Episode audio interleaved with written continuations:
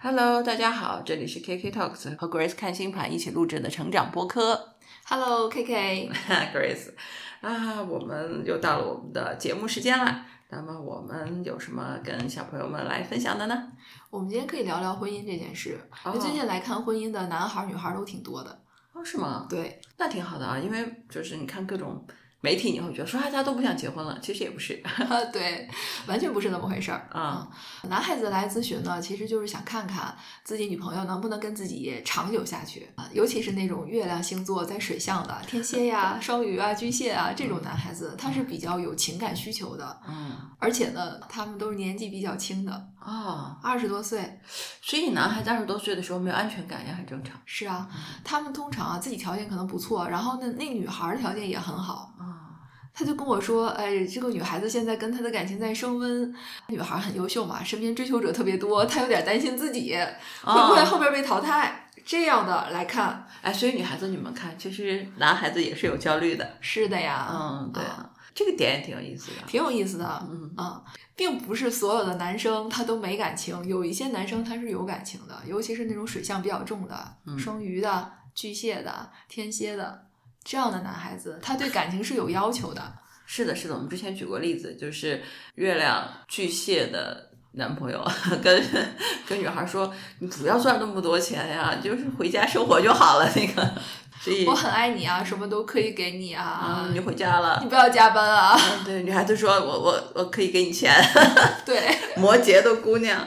是啊，嗯，对，我们也讨论过这个，就是那其实还挺有意思的。那女孩子们来问什么呢？女孩子们问什么的都有啊，有是在感情中比较迷茫的，嗯，呃，也有就是婚姻中比较迷茫的，还有就是在婚姻的去留这个选择上面迷茫的。啊，确实是，其实这些问题都是很困难，并且难以做抉择的。我觉得挺能理解这种决定的困难之处的。是，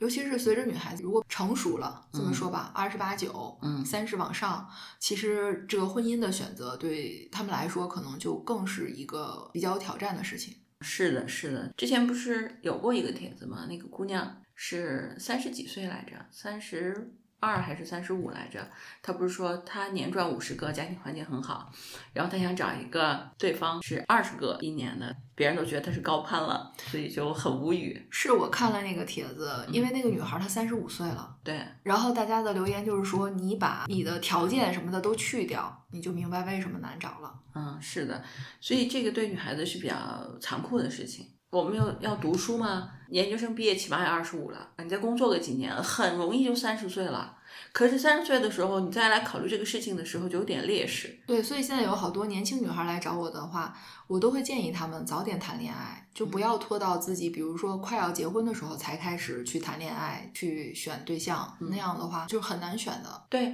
大家听我们节目久了是知道，我和 Grace 没有什么觉得说一定要结婚，一定要怎样，就是没有这样的想法。只不过会觉得说，如果你想考虑结婚这件事儿，那什么样的安排对你最有利？我们是从这个角度来来说这个事儿。客观的说，其实越早越好，因为你知道人呢，他的这个桃花哈、他有的时候是从十岁开始的，十岁到十八岁之间，有相当一部分女孩她是在走正桃花运的。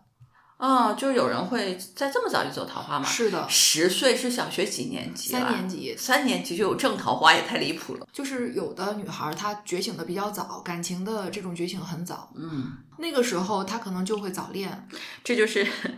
你看盘的时候，有的时候会跟姑娘说：“哎呀，说你小学就开始谈恋爱了。”那男种。生也有呀，哦，我跟你讲，有的男生他到四十岁他都没结婚，一直单身，就是因为他桃花走得早，哦，然后他就一直没有就是找到那个和他初恋那么感觉的人，他后边真的就一直不结婚，到四十多再找人结婚。嗯，我们先说女孩子吧，先不管男的。 就说啊，正桃花运啊，如果嗯你走得早的话，你真的是可能很早就感情觉醒。嗯嗯，我们现在是因为普遍是受大学教育，嗯所以觉得好像你早恋是个问题，会影响学习，因为大家要去高考嘛。嗯但其实呢，从呃命运的角度来看的话，有的人他就是桃花早，像有的妈妈就来找我，就是家是女儿嘛，嗯条件特别好，嗯然后追求的人也很多，嗯然后孩子还在读中学吧，啊，中学啊、这个样子，嗯，他就很担心啊，嗯，他说这是他的初恋，我希望他的初恋能够比较甜蜜幸福。哎，妈妈也很好妈妈呀，啊很好呀，对吧？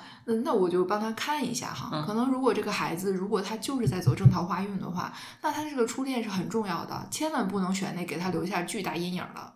就是，可是这个时候走，就算是走正桃花运，也很难走到结婚吧？我跟你讲，有好多是从校园走到结婚的，他就是这个正桃花运。我身边都有好多朋友是这样的。哇，哎，对，你还别说，你这么说，我想想，我高中同学也有的，对呀、我呢还有小学同学结婚到现在，人家孩子都上中学了呢。哦，所以也会，所以就是，就有人会走得早，会有人走得早，嗯然后你各方面条件再匹配的话嗯，他有可能是一个特别稳定、很好的婚姻。嗯，不是说这个早恋都不好，对，但是如果说早恋它又不是一个很好的感情的话，嗯，那可能结果就不好，而且会影响女孩子后面的恋爱和婚姻。嗯，是这个是会啊，就是初恋这一事儿，对啊，有很多女孩可能因为她的就初恋或者是早期的这种恋爱，她不成功，嗯，她就会觉得很自卑。她以后再找对象的时候，她就往下找。有很多条件很好的女孩，她就是因为开始的恋爱没谈对，嗯，后面她就一直往下兼容。那这个后面的婚姻也好不了。啊、我们所以说回来，这个嗯女孩子的就是婚姻规划这个事情，因为我们刚才说那部分是命运的，就是我们对命运有点无能为力，我们只能了解它。契合它，但是我们也有理性的那部分嘛，对吧？我们把这两部分结合一下。我们假设一个女孩子也没有走那个运，也没有走非常早的这个正缘的运，那么她很年轻，二十岁左右的时候，她要怎么来规划自己的恋爱、婚姻这个事儿？这个我们可以来大家就是聊一聊。每个人他都有婚运。嗯其实呢，他在十八岁以后到三十岁之间，他有一段儿嗯这个大运里边，它里边有一段婚运，至少有那么一两年，他是能遇到他正缘能结婚的。嗯有的人呢，如果他的夫妻宫里边星体比较多的话，他的这个正缘的运就会比较多。这个就要看你的婚姻宫，如果婚姻宫是个空宫的话，嗯那么就看婚姻宫的这个星座是什么，然后找他的这个星座的守护星，也就是公主星嗯，走那个公主星的运的时候，它就是遇正缘。遇正缘啊，很多人觉得是一个人，其实不是。你的婚运，它是一段时期，在这个时期里边遇到的人，他有可能是你的正缘，两个人能走向结婚的。有的人呢，他是在这之前谈恋爱，到了这个正缘婚运的时候，他就结婚了。嗯所以呢，这个婚运其实挺简单好看的。复杂的是呢，就这个婚姻宫里边，它不是空宫，它是落了好多星，而且呢，更复杂的是它又有吉星又有凶星，这种情况是很复杂的，因为他的婚姻宫总是被触动。你会发现这样的人，他桃花特别多，嗯他就得排除掉那些不好的。尤其是落凶星，而且凶星呢又和他日月有刑克的这种情况，那么走这个凶星的运的时候，你遇到的可能就是会给你带来很深刻的痛苦的这样的一段缘分，你一定要避开它。是可以避开的喽。如果避不开，你就心里有个准备，别纠缠，因为好多人他是因为什么呢？比如说他在这段时间里面遇到了他很上头，然后对方就是那种打压他的人，摧毁他的自信，摧毁他的心理。跟这样的人在一起以后，她本来是一个特别阳光、有能量的女孩，然后变得不打扮自己了，然后内心也很自卑。然后呢，因为老是被打压嘛，就觉得自己什么都不行，身边的人也开始远离她。其实就是说，你能够接触到一个人，你从你自己的能量状态，你能知道这个人他到底是好的还是不好的。嗯可是好多女孩没这个感情的经验，嗯，她就会觉得说，这个人越打压我，我越要对他好，我想让他让他接受我、赞美我、认可我认可我，嗯这个完全就是自虐。嗯尤其是如果女孩子她的那个自己本命盘里面有一些和情感相关的这种主题的时候，比如说她是月明啊嗯、太明啊，或者是月天啊，她不走寻常路啊嗯，这种女孩子啊，你在遇到那些特别各色的感情的时候，尤其要小心。但是她们常常呢是意识不到，已经就深陷其中的时候，她没法自拔了。这种人就是你得找别人来帮你，比如说你周围的朋友都跟你说，这个男的不适合你，他就听不进去，因为那个男的可能会一直给他灌迷魂汤，嗯感觉就是给他下了蛊一样，就他完全就不是那种理性自知的女孩了，就跟这个男的在一起，那个男的说什么他就信什么，不父母反对，然后好朋友拉他，他真的就听不进去，因为那个男的天天的就在他身边，他用各种各样的方式去控制他，精神控制，然后有的时候是说他好，然后极致的就拉扯，有的时候就完全玩失踪，就是感情啊，它就跟过山车一样，就这种特别刺激的，有的女孩她就吃上这头套吃上上头，头你知道吗？嗯就是好多现在网上就教男生怎么追女孩的，有各种各样的流派，很多的流派就是那种搞这种精神拉扯的，嗯因为女孩儿她受不了你开始对她好，然后突然就冷落她。嗯有感情经验的女孩儿就会知道这个男的是在控制她，嗯她就对这感情她就马上是看透了，嗯她就不再纠结了。但是没有感情经验的女孩儿，年轻的女孩儿，她就觉得说是自己不好，她就一定想让这个男的回来。你看，就那些人说什么要复合呀什么的，我男朋友什么时候能回来呀？我们俩感情还怎么怎么样啊？我说复什么合呀？只要是这个男的跟你提的分手，百分百他是有下家了。男的他绝对不会说他没有找到下一个他就跟你分的。这种感情你要他干什么呀？这个人他他的心都不在你这儿。嗯还有那种男朋友跟她极致拉扯的这种人，他就不是好感情，你要他干嘛呢？但是女孩自己不明白，就是上头，对这感情上头了，然后她又没有经验，她就不明白，这个都是不好的感情。所以呢，就是有好多年轻女孩容易犯这样的错误。看她自己的那个盘，你就知道她容易踩哪种坑。要是那个女孩她自己的那个星盘里边啊，本命盘里边，她那个感情也好，婚姻也好，她根本就不会遇到这种人。嗯，对的。遇到这种人，她马上就识别，她就离开。那你给这些女孩子有什么建议呢？就是你刚才说，比如说，嗯，没有经验，然后又遇到拉扯啊，什么遇到套路的这种，就首先你自己要有一个概念啊，好的感情它一定不是拉扯，只有不好的感情它才拉扯。嗯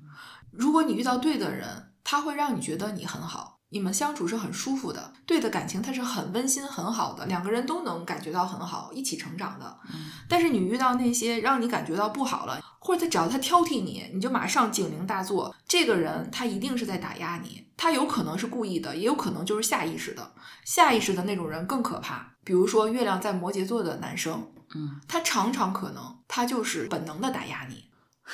月亮在摩羯，月亮在处女的男生，月亮在水瓶的男生啊，这几个都是重灾区是吧？重灾区。对，我我们说一下吧，说一下啊，啊，月亮在摩羯的男生呢，就是如果说他没有特别欣赏你的话，他其实就是在利用你，就是你对他有价值，他才跟你交往。因为你知道摩羯是一个很现实的星座，他就考虑你有没有用，你有价值的话，他就可以跟你相处。嗯但是呢，你别指望他对你说什么甜言蜜语啊，基本上是很冷的，尤其是长时间相处以后，你别指望他什么，他们要找的都是女强人，都是能自己把这个家庭给组建起来的。女强人为什么要找他呢？问题是，女强人如果碰到那种有感情需求的，或者是就被他控制了的，那不也能找吗？哦，好吧，好吧，好，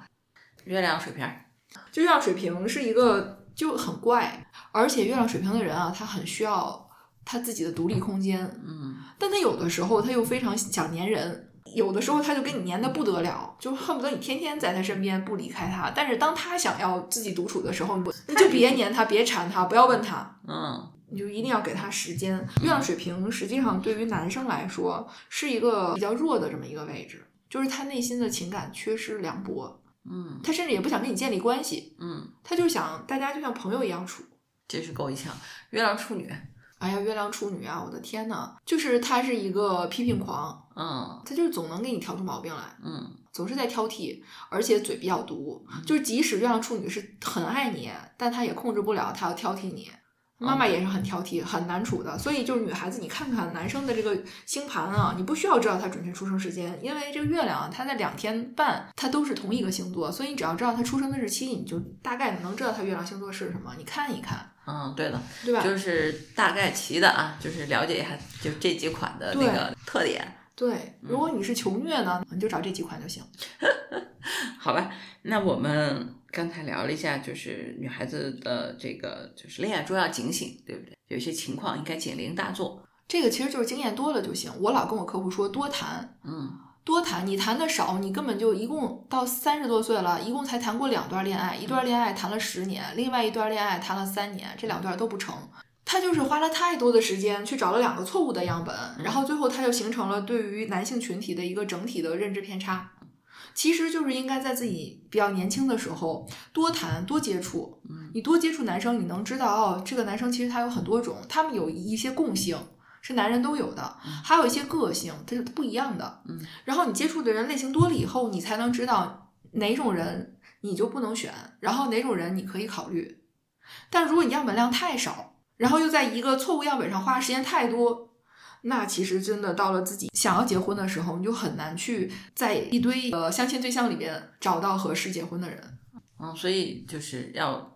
尽量多谈恋爱。不能说多谈恋爱吧，就是尽量要早点谈，要那个多认识男生，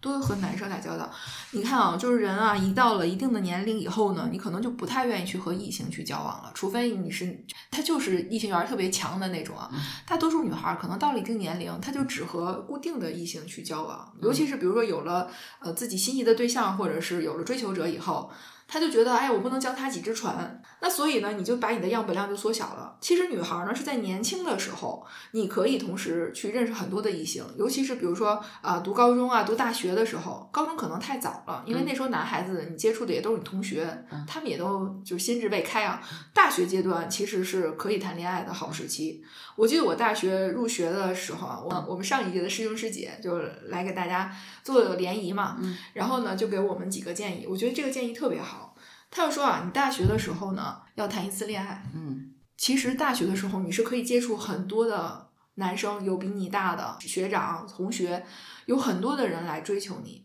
你就可以跟他们做朋友，都不是说做男朋友啊。你做朋友的时候，你大概就能知道啊，男生是怎么回事儿，然后他们对你的这种追求的方式都不一样。你在那个时候，其实女孩儿你多认识一些男生是没有任何问题的，谁也不会说你怎么样。嗯但是到了你比如说呃大学毕业、研究生毕业了，二五六岁了，你开始考虑结婚对象了。那个时候你要如果是认识好多男的，然后同时都跟他们保持很亲密的这种连接，那可能就是确实是有点问题，嗯。哦，所以你看，还是要有规划的问题。要有规划的。嗯所以我们那个师姐，她就是跟我们一师兄他同学结婚了，啊啊，，他们有两个孩子啊，就很幸福的。嗯他们就在大学期间谈的，然后研究生也是考在一起嗯，啊，后来就毕业就结婚了嘛，嗯挺好的。挺好的呀。哎，我们刚才我又回到刚才那段儿，你说女孩子会很早走正缘的这个桃花的这个，对，那不就是很局限了吗？是早很局限啊。所以有好处也有坏处。有好处有坏处啊！我跟你讲，有的女孩儿她来找我看啊，她就说：“姐姐，我为什么就之前谈过一段恋爱，然后之后我这好几年我就一个都遇不到呢？”就是一看盘就知道，她那个桃花运过去了。啊，她的桃花呢是走得早，然后在她二十到三十之间呢，她就只有那么一段儿，大概两三年，有的人可能就一年多一点儿嗯，就那么一段儿她遇正缘。她如果不不知道的话，嗯他可能就错过了。有好多可能到了三十以后过来看的时候，我跟他说：“我说你二十岁的那个阶段，你有过一段，嗯那段是可以进入婚姻的，而且那段缘分不错啊嗯，正缘。往回看全都是。嗯然后他就说那个时候其实自己没想明白，嗯，对，确很实容那易个人是适合结婚的，对女孩子二十多岁的时候不明白很正常啊。尤其是他走那个正缘运的时候，他可能桃花特别好，他就还想着能挑一挑。对啊对啊，原来讲过三十岁来看，嗯他长得很好看嗯，他在三十岁之前，整个都是他桃花宫的运，而且他的夫妻宫很好的，所以来追求他的都是那些要么就是有钱的，嗯要么就是自己做事业的富一代，然后他都没考虑，嗯因为那时候追求者太多了，他就想着说，哎，我还没决定，我要挑一最好的。到了三十岁，他那个运结束了，嗯，就是他想结婚了，就不像原来那么多优质的男生让他选择了，他会发现，哎呀，现在这男生怎么不如我以前的那些男朋友？嗯而且一个女孩儿，她如果说前面男朋友特别条件好的话，她很难去找一个条件不如那个的人去结婚，是是是很难很难对，心理上过不去。过不去。嗯其实运势这个东西，我为什么说很准很准啊？就是你在那个运的时候，就是天时地利人和，你干那个事儿，它就是最好的时候。你过了那个运，你再想干，你说你自己怎么主观努力啊？你再怎么去选，那个运过去了，这就是人都是这样嘛，就是走好运的时候不自知，嗯，这很真的正常是，有的人他就比较有自知，他知道这是运气好，所以他来看一看，我现在是不是在走好运？我这好运持续到什么时候？哎，那就很聪明也很聪明，啊，厉害的。对，哎，反正我觉得姑娘们现在都很聪明。我觉得我二十多、三十多对此一无所知，所以姑娘们能现在有这种意识也很也很棒。因为姑娘们的原生家庭就未必是明白的。然后呢，他们对于孩子呢，其实就是在这个感情方面呢，教育也是缺失的，因为他们自己就不懂，他不可能告诉你他不懂的东西啊。对对对，如果现在没有网络，没有播客，大家肯定也是不知道的，很多女孩都不知道。对，这个是真的。我们在节目里面说一说吧，就大家有一些执什念的么啊东西啊，对，有一些执念的东西可以来说一下。执念呢，就是一个呢，就是结婚是必须的，嗯，这不是，嗯，还有一个离婚是很可怕的，这也不是。嗯，我们展开说说。展开说说啊，嗯结婚是不是必须的呢？要看你的星盘。 离婚是不是可怕的呢？也要看你的星盘。果然苏德万能解，咱没们事，我讲这样我从理性先说一说吧。啊嗯，这样一会儿你们在你个人随有命里说，就是结婚这个事儿确实不是必须的，尤其是现在。但是我觉得啊，有一个困难的点在哪儿呢？就是你的想法是会变的，就是人的想法会变这件事情是你无法控制的。就比如说你二十多岁的时候，你觉得我玩儿挺开心的，是吧？我自己照顾好自己啊，是吧？日子也不错，我结婚生活水平还下降了呢，嗯我不想结，对吧？可是你到三十岁的时候，你观念转了，你想说我拼事业有什么用呢？对不对？这还是需要有个人照顾我啊。就万一我自己一个人住，我洗澡摔跤了，这事儿多危险啊！尤其是水象的，就会放大这种恐惧啊，对会觉得说不行，我得找个人。你看，你的想法一下子就变了。人最难控制的不是别人，人最难控制的是自己。所以基于这一点来考虑的话，你就想好，就是关于结婚这个事情要不要结。如果觉得说那还是要结一下，那就回到我们说，你把它当做一个项目做的话，可能需要有一些策略。你是不是越早考虑这个事儿，你越在这件事情里面占有一个主动和优势的地位，大概是这个样子。对对对，所以说结婚不是必须的，但你但是现在你二十多的自己不知道自己三十多的自己四十多的自己怎么想，这个是一个麻烦，倒不是别人，啊别人父母、环境、社会这些我们都我觉得都放在一边儿，主要是自己这个同意。 同意。然后这是理性啊，然后还有点为什么离婚并不可怕呢？是因为就是现在的时代也不一样了嘛。首先社会压力是跟以前不一样的，其次很多女孩子啊是这样，如果你不结婚的话，你就不知道真实的世界是什么样儿。你只要不结婚，你就还在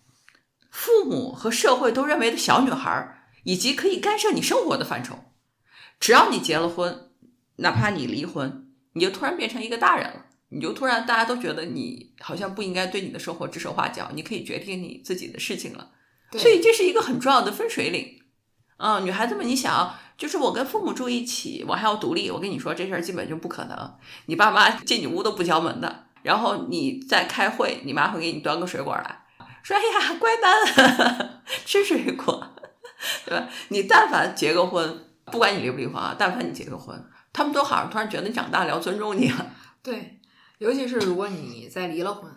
啊，那嗯父母可能就更觉得说你的人生你自己可以决定了。啊，对对对对，所以这就是离婚这个事儿，嗯，就是不是什么天塌下来的事儿，对，你可能会更自由的去追求你想要的东西。你发没发现，就是你没结婚，这个婚姻总是个坎儿在这儿，就所有人都会跟你聊这个事儿，对，但是但凡你离了婚，他们这个声音就突然消失了，嗯，就会觉得说你明白了，不需要他没什么可告诉你的， 大概是这样。对，你看十几二十年前啊，如果女孩离婚的话，大家可能都还会。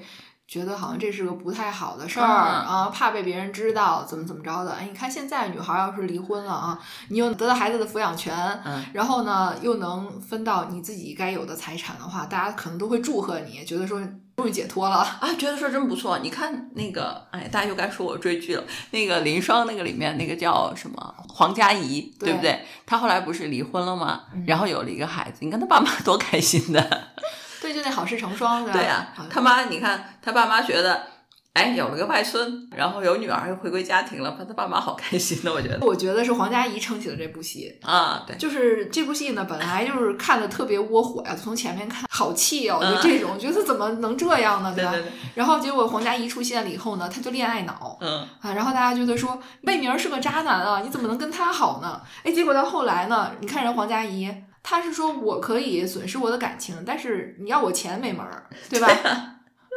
然后魏明跟她结了婚以后，不仅是没有捞到好处，结果最后还身败名裂，对，其实这个戏里面也可以看到，就黄嘉怡虽然是恋爱脑，但你可以看到黄嘉怡的家教带给她的这种底气，不仅仅是她父母有钱可以支撑她，她随时可以回归家庭，不仅仅是这个，她在知道魏明串标的时候，第一反应是你怎么可以这么做？这是违法的。对，啊，这个反应特别棒，我觉得这就是我们可以想象那个这个剧里面的那个姑娘叫江喜，你可以想象江喜如果知道的话，她的第一反应绝不是这个。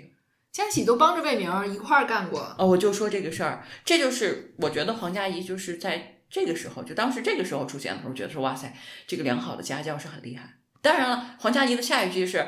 我们家需要这个钱吗？”就是有什么必要呢？当然这是另外一个事儿。对，这就是姑娘的底气，就是原生家庭对于这个女孩她的恋爱、婚姻观其实很有影响的。对的，对的。我还跟这个这个作者，就这本书的作者，我们俩还沟通过，就是关于他们的这个星座设置的问题。嗯总之呢，黄佳怡是一个清醒的恋爱脑，嗯然后呢，这个魏明呢是机关算尽，嗯，黄佳怡是值得所有女孩学的。你看她离开离开的也挺痛快的，我就是跟你离婚，然后孩子我生下来我自己养，嗯，她的爸爸妈妈也很接纳，对啊，他爸妈看到小外孙好开心啊。对啊，所以就是我们回到刚才那个话题，就是我们从理性的角度来说，就是结婚这个事儿并不是必须的，但是你可以把它考虑一下，你人生里要不要做这个体验。我跟你这么说吧，很多父母劝孩子结婚，尤其是劝女孩结婚，其实潜台词是你老了怎么办？嗯，对的，他们要你结婚，实际上是想让你有个孩子，对的，因为这个孩子能给你的未来的老年生活托底。嗯不是说这孩子他真的能怎么孝顺你或怎么样，而是说他能给你一种希望，嗯能让你觉得这个人生我能过得下去。啊，对对，女孩子的父母可能是这么想，所以就是我们回到这个，就结婚，你是不是一定要结之类的，所以就是。呃，没有关系啊，我们可以讨论这个事情。我们看法现在是这样，所以离婚呢也不是什么不好的事情，离婚反而是一个更自由生活的开始，所以对的不是什么不得了的事儿。如果我们基于这两个前提去看待婚姻的话，就大家就不要恐婚嘛，就不要太害怕。这个我和 Grace 聊过这个事儿，我们俩聊，我说如果你把人生当做是一个沉浸式的体验项目，嗯，这样来看待你的人生可能会比较好，对吧？它只是比较长，大概是一个几十年的这样一个体验项目。但是你想想看，如果你现在比如说你花钱去参加一个体验项目，你希望这个项目能怎么样？你希望它更多的带给你一些经历，对，是吧？你在这个项目里面体验的更多，然后你就会对这个项目很满意，是吧？如果你把人生也这么看的话，其实也是一样嘛，对不对？你会觉得说你这个人生过得丰富一些，过得开心一些，做一些自己想做的事情，就会比较满意。嗯，我觉得婚姻当成一个体验，这个说法很对。嗯， 如果你嗯没有结过婚，你始终就是对这个项目不了解，而且会有一些幻想。或者是不切实际的恐惧， 嗯，是的，因为我们如果不结婚的话，你对婚姻的感知其实就是你周围人的婚姻，还有就是你自己看到的社会新闻的综合，以及你的幻想。对，你看，呃，知乎里面很多女孩子会去分享，就是她婚后的一些生活嘛。嗯，然后呢，很多人都会在后面更新的时候说，说我也收到了很多说她不好啊什么之类的，应该离婚什么的。她说这些姑娘大部分都是没结婚的，我也能理解，但是不是这么回事儿，你对明白的吧？这是一个巨大的分水岭，就是你没有结婚，你对待生活的看法是一个巨大的分水岭。是我们不说对错，而是说婚后的你的观点才是真实的，接近真实社会的观点。是基于这个呢，就是说，那如果作为一个体验项目也好，或者怎么样，可能要规划。女孩子就是你二十多岁的时候，是你非常有先手优势的时候。对，嗯，就是不管是从我们抛开命理这个事儿，就仅仅从理性上来说也是这样子。因为如果女孩子你的学历又很好的话，实际上你在二十二到二十六七的这个时候，你是可以找到任何阶层的男性的，就是他都有可能选择你。嗯嗯，但是如果你跨过了三十岁这个门槛儿，那就不管你的家境再好，嗯你可能去找一个年龄相当优质的就很困难了。是这是一个事实。对。而那些条件好的女孩呢，又不愿意去委屈自己，我干嘛要找一个还不如我的呢？对对对对，所以就是我们回到命理的角度啊，就比如说关于结婚离婚这个事儿，命理的角度怎么看？嗯，命理的角度呢，就是看啊，你的夫妻宫，这是很重要的。夫妻宫就是星盘里的第七宫嘛，嗯它就是代表你的重要的对方嗯啊，它其实是和你互补的，所以这两个人有冲突是很正常的。嗯这两个呢是一对儿组合，他们是要取得平衡的。首先一种呢，就是夫妻宫是空宫的这种女孩子啊，恭喜恭喜，就是你婚姻中不会有什么太糟心的事情出现，虽然也没有什么太好的事儿，因为空嘛。嗯。然后呢，你就看看这个公主星，比如说啊，夫妻宫如果宫头是个巨蟹，那你就去看你这星盘里的月亮，看这月亮是妙望啊还是落陷啊。如果说月亮落在那个金牛就很好，然后你再看看这月亮落在什么宫，一四七十，然后呢还有就是五宫、九宫、十一宫。如果你月亮落在这几个宫里边，这婚姻不错，因为它的这个宫位好。但是如果说这个月亮它是落在一些不好的地方，比如说啊落在八宫了啊，落在六宫了，落在十二宫了，这几个位置它就不是那么好。然后你再看看这个月亮的行克，就是它上面星盘上不是有好多连线吗？我们就拿这个巨蟹来举例啊。有很多连线。如果说这个月亮它出来的线啊，三合，就是和一些星体之间它是有这种支持的，比较和谐的，那么这个月亮它的能量状态应该是比较好。然后呢，如果它是红色的线，或者是那种蓝色的对分的那种线啊，它就代表了行克，就是有冲突，婚姻被冲突，婚姻中有很多的变动，有很多不得已的妥协。那么这个婚姻呢，它就是不太好。所以呢，即使是空宫，你也要分好多种情况来看，还要看这个月亮它是跟什么星体之间有这种连线。如果它是和吉星，比如说月亮和金星有个三合的这个线，那是很好的。因为金星它是代表和谐美好，代表财富的，那么它能够得到这个婚姻的滋养。那如果是和土星、火星、冥王星有这种连线的话，不管它是好的线还是不好的线都不好。嗯，火星代表了冲突，两个人争吵不断。呃，土星呢代表压力，当然婚姻也是一种责任啊。但是如果给到你很多呢，你不得不去为这个婚姻负责呢，是不是很累呀、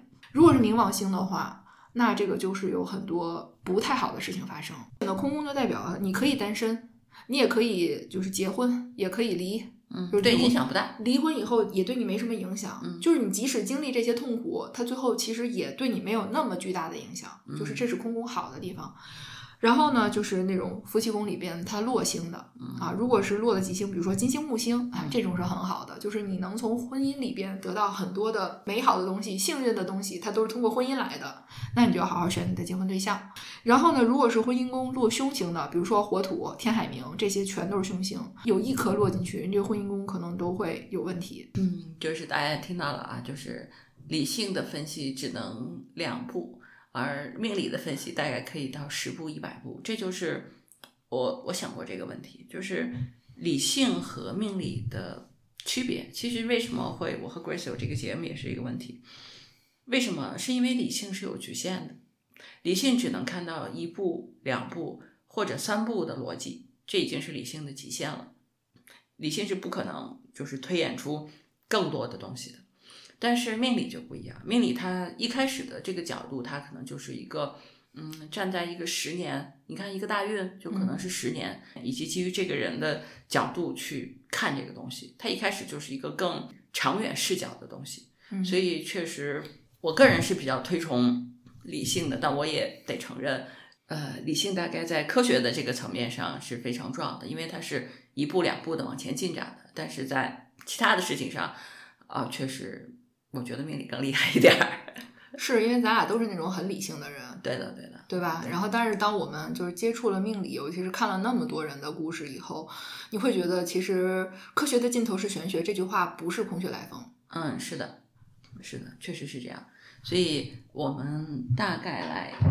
来来结个尾吧，就是我们今天给大家的这个建议，就是从就是也算是一期漫谈吧，就是说怎么来看待结婚这个事儿，我们从各个角度去聊这个东西。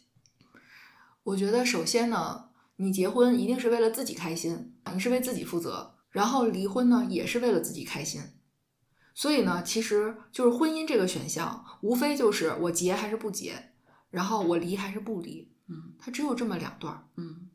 然后这两段呢，对于女性啊，最重要的就是它是你人生中能够去深刻的理解人性的一个活动。不仅仅是人性，我觉得是嗯你会对真实的世界，就是你才会真正的进入一个真实的世界。不结婚总是差着一层。嗯嗯，结婚的时候就是可能想的会比较少，即使你想的很多了，嗯，啊，你想的可能也比较少。对的，然后，但是在婚姻里你会越来越明白嗯婚姻是怎么回事儿。还有就是不要去后悔。就比如说有有的人觉得说，哎，我当时如果和那个人结婚了，我我婚姻就不会是这样，不是这样的。嗯你跟谁结婚，婚姻都是这样的，就是婚姻里边有很多只在结婚以后你才会遇到的问题。如果你跟他只是长期同居，或者说你跟他只是谈个恋爱，你根本就遇不到这些事儿。嗯，年年轻的时候可能也很很很难把事情想那么周到。是啊，所以这不就是说，年轻的时候你要想结婚，嗯和你想谈恋爱是两回事儿吗？咱嗯不就一直说吗？搞钱和搞事业是两回事儿，恋爱和结婚是两回事儿。对的，你恋爱的时候不会想说，哎，我以后我跟他买学区房啊，你不会考虑这些事的，你就开心就行了，不会想那么多的。到了结婚的时候，彩礼都能分掉好多人，嗯，是的，是的，都是现实的问题。所以现在好多女孩呢，就是也是在婚前想了这么多现实的问题，然后就不结了。是，嗯，那如果已经结了呢，其实就是不要害怕嗯，婚姻中有摩擦。女孩，你在结婚以后，最重要的是你一定不要失去自我，你不要把自己就是围着老公孩子转，你一定要有你的自我。嗯就是我是结婚了，我也对你好，但是我也是我自己。如果你侵犯了我，或者让我感觉到就是我没有在婚姻中得到应有的尊重啊，你不负责的话，那我就离开你。这个才是现在优秀的女性应该做的事情。是的，你对你自己的人生负责，你对你自己的选择负责。嗯，不要总是觉得说因为社会的压力啊、社会的现实啊，你不得已去找个人结婚，然后过个不得已的生活，没有必要，真对的的，没有必要，你一定要先对自己负责。如果这个婚姻对我来说已经是不 OK 的了，那我也要选择勇敢的往前走。嗯，是的，是的，所以还是要回到现代的社会里面，对女孩子的束缚少了，但是女孩子不要自己束缚自我己，做嗯，自己觉得说那有压力，社会要求我怎样，家庭要求我怎样，谁要求你怎样了，没人要求你怎样，所以就是不要害怕，啊不要姑娘害们怕不要害怕，对对，只要你自立自强，你一定会有一个你想要的人生。对，所以这算是一期漫谈吧，嗯，就是我们从各个角度去聊这个事儿，也希望能够帮到大家，给大家一些启发。那我们下期见吧，下期见，拜拜。拜拜。